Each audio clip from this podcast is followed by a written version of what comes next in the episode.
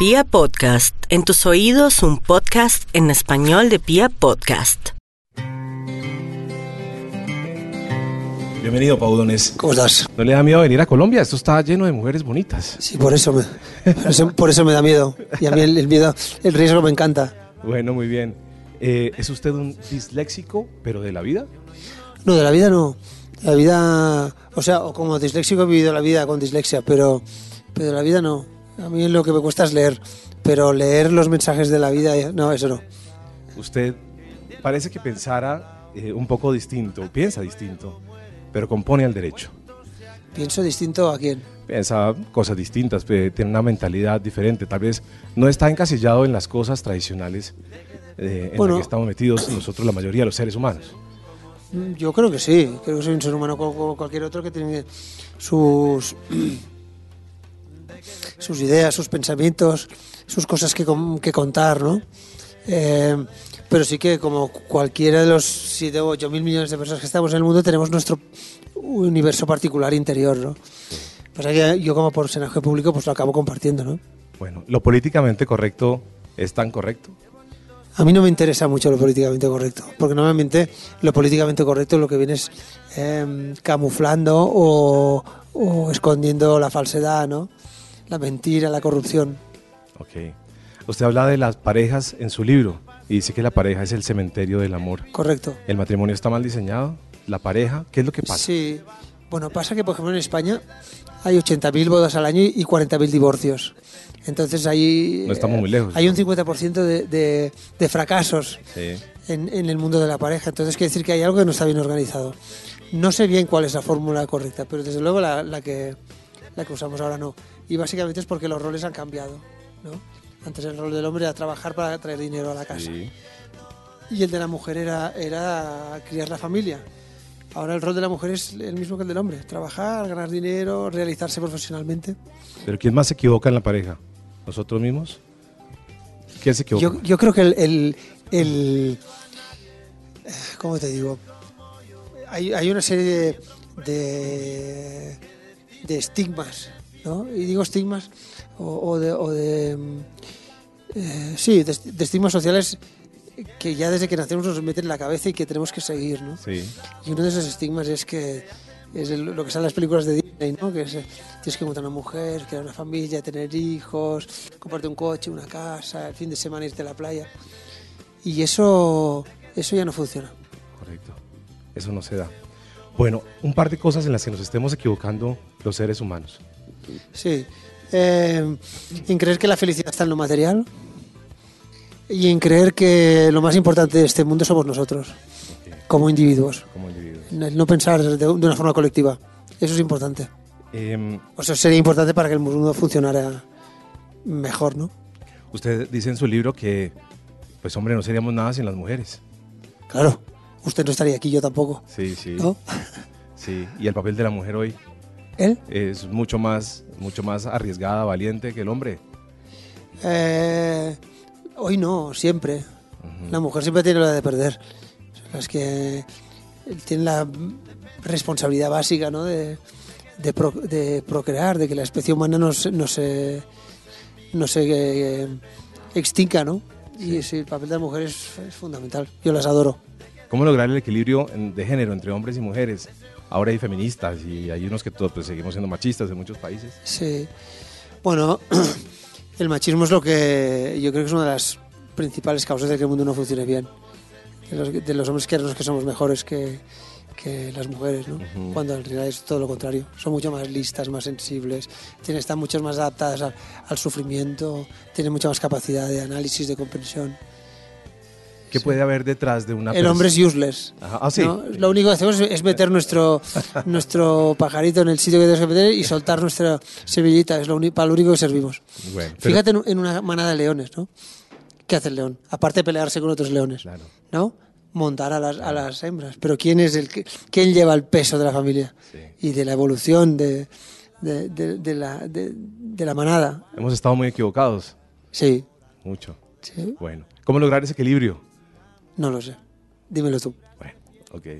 Eh, ¿Qué puede haber detrás de una persona que no acepta a los homosexuales, por ejemplo?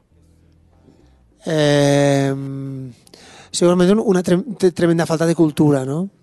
Eh, seguramente alguien que, que tiene un fuerte arraigo con alguna religión de estas obsoletas, ¿no? O con alguna visión de una religión que, que no acepta la homosexualidad como algo normal y natural, sino que lo, que lo acepta como una enfermedad. Hablemos de los judíos, hablemos de los católicos, ¿no? Que aún creen que, que mandando a los homosexuales al, al psicólogo y al psiquiatra se puede curar la enfermedad, ¿no? O sea, básicamente esto, yo, yo creo que es una, una falta de, de, de eso, de cultura y de, de conocimiento sobre el asunto, ¿no? Ok. Usted también ha hablado de la soledad y, y habla de la soledad como un estado ideal también. ¿Cuál es la diferencia entre eh, ser egoísta y ser libre? Ah, esta es buena esta pregunta. Muy bien. A mí me lo dicen mucho, tú eres un egoísta. Y yo siempre digo, no, yo soy libre. No soy egoísta porque, porque el, egoísmo tiene que ver con el no compartir, con el egocentrismo, con el pensar que uno es lo más importante del mundo, em, con, el, con el quererlo todo para uno, ¿no? Sin pensar en los demás. En cambio, la libertad no. La libertad tiene que ver con, con un estado vital en el que en el que uno se siente, em, diría, es un estado muy, mm, muy, muy placentero, en donde, en donde las personas realmente nos podemos sentir realizadas. Ya no voy a decir felices, pero, pero contentas, ¿no? Eh, es una, es un, también un, un estado de bienestar eh, que te provoca el sentir que tú tienes el control sobre tu vida. Eso es el ser libre. En un Sí. momento donde precisamente estamos totalmente controlados ¿no? y direccionados. Yo creo que a veces estar solo está mal visto o está mal diseñado. También a veces hay gente que cree que está mal diseñado, pero a veces hay gente que soporta muchas relaciones y se ancla a ellas y se esclaviza a ellas por una cantidad de cosas que hay alrededor, por el que dirán, por los hijos, Claro, claro. etcétera, etcétera. Y creo que eso no nos permite vivir. Claro, e- eso, eso pasa en el mundo del amor, de la pareja, del, del trabajo. De... Estás muy condicionados por nuestro entorno.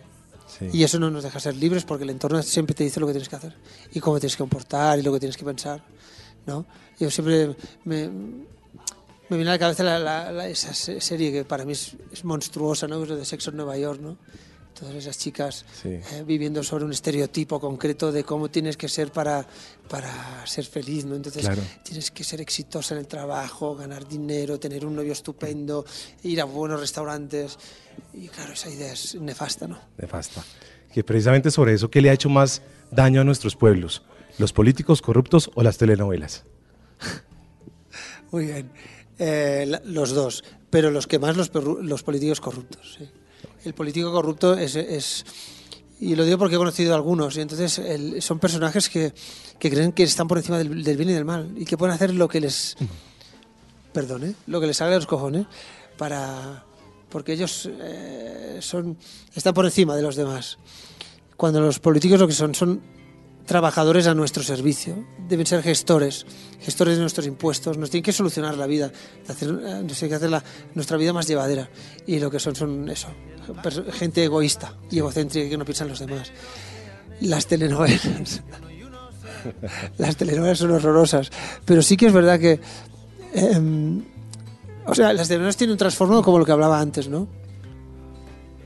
En el que hay una serie de estigmas eh, sociales eh, que, eh, que se repiten una y otra vez y que al final nos hagan sorbiendo la cabeza. Yo creo que es- están diseñadas para que no pensemos y para que creamos que nuestra manera de vivir bajo el control de los demás es, es la correcta, ¿no? Sí.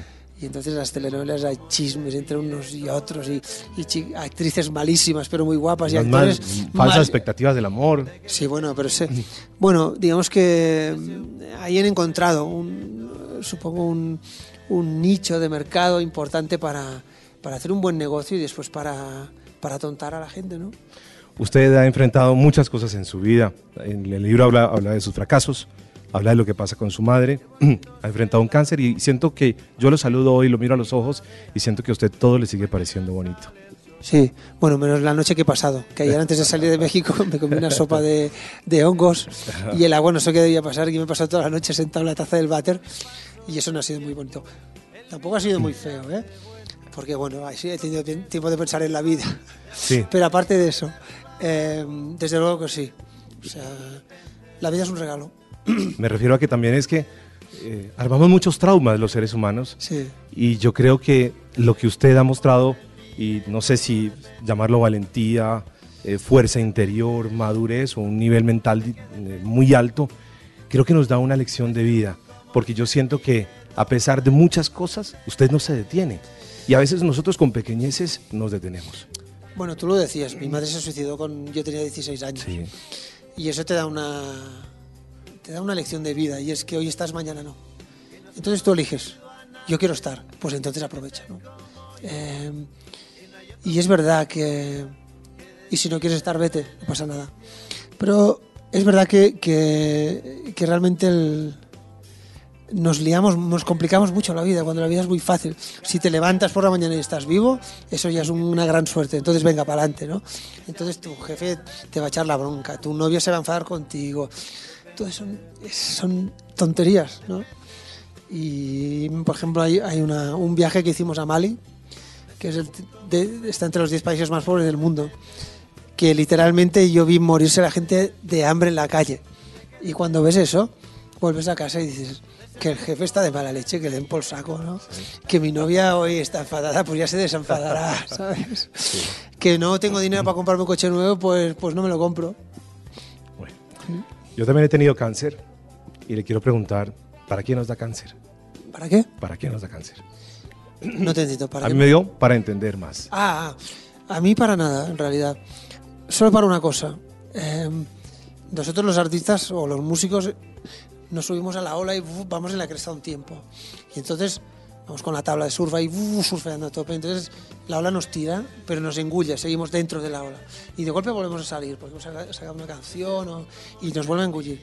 Y entonces un día te das cuenta de que cuán- de cuánto tiempo, te preguntas, ¿no? ¿cuánto tiempo llevo en la ola? Correcto. Sí, ahí está la, ahí está la orilla, donde está mi vida, mi vida cotidiana, donde está mi familia, donde están mis amigos. Y el cáncer me ha servido porque me, me- me sacó de la ola y me tiró para la orilla. Ok. Es para la única cosa. Em, porque por lo demás es una enfermedad que, que lo que básicamente hace es joder, ¿no? y, y preocupar, preocuparnos a los enfermos, preocupar a nuestro entorno. Entonces yo le, le doy muy, muy poca le doy muy poca bola a la enfermedad. Creemos que la salud viene incluida, somos un poco arrogantes en eso. Eso es fuerte, sí. Yo estoy. eh, me, eh, me acuerdo que mi abuela me decía. Mi abuela, mi abuela pasó la guerra. Y entonces siempre decía, no, lo importante es la salud, lo importante es la salud. Y claro, decía, abuela, ¿qué dices? Lo importante es salir el fin de semana, lo importante es, es tener novia, lo importante es divertirse. Y es verdad. Atentamos- Lo importante es la salud. Atentamos diariamente contra nuestro cuerpo. Sí, bueno, yo he tentado, he tentado durante muchos años y, y es verdad que digamos que el cáncer es algo que es, que es muy contundente en, en ese aleccionamiento, ¿vale? Sí, tío, cuidado, que se te, si se te acaba la salud, cagada. Pero, pero es, esas son lecciones que también eh, yo creo que has aprendido porque el cuerpo, claro, yo tengo ahora 50 años y ya no funciona como antes. Y, y veo, pues yo tengo cáncer, pero tengo amigos que han, o conocidos que han tenido ictus y cosas así, y digo, guau, con 40 años un ictus, ¿no? Que no te puedas levantar de la silla de ruedas nunca más. Entonces, ¿sabes lo que pienso? Qué afortunado soy de tener cáncer. ¿no? Qué afortunado soy. Porque mira, el día que ese- a mí el, el cáncer me, me borre, me borrará, será de un plumazo y fuera, pero habré podido correr, hacer el amor, eh, vivir. Entonces sí, la salud es muy importante. Le pregunto todo esto porque además esto siento que ayuda a amplificar lo que usted piensa, pero siento que entra en, en el alma de las personas, que se- el alma se toca obviamente cuando hay una enfermedad, sea la que sea, hay una enfermedad tan seria. De hecho, a veces uno encuentra personas, ¿qué le puede uno decir a una persona que está luchando con un cáncer y un día decide no luchar más y dejarse llevar? ¿Uno debería impulsarlo a que siga luchando, que siga su tratamiento o dejarlo en paz? Yo eh, lo que no haría es plantear esto como una lucha, ¿no? Em, el cáncer es algo que generamos nosotros y por tanto con lo que tenemos que convivir. Entonces es más una cuestión de convivencia, ¿no? Nosotros convivimos con, con el cangrejo, ¿no? con esta enfermedad. Porque la lucha lo que hace es ponerte agresivo, ¿no? Te, te pone de, de- de mala, de mal humor. Y no, esto, esto no, la vida no es una lucha. Yo no quiero ser un guerrero.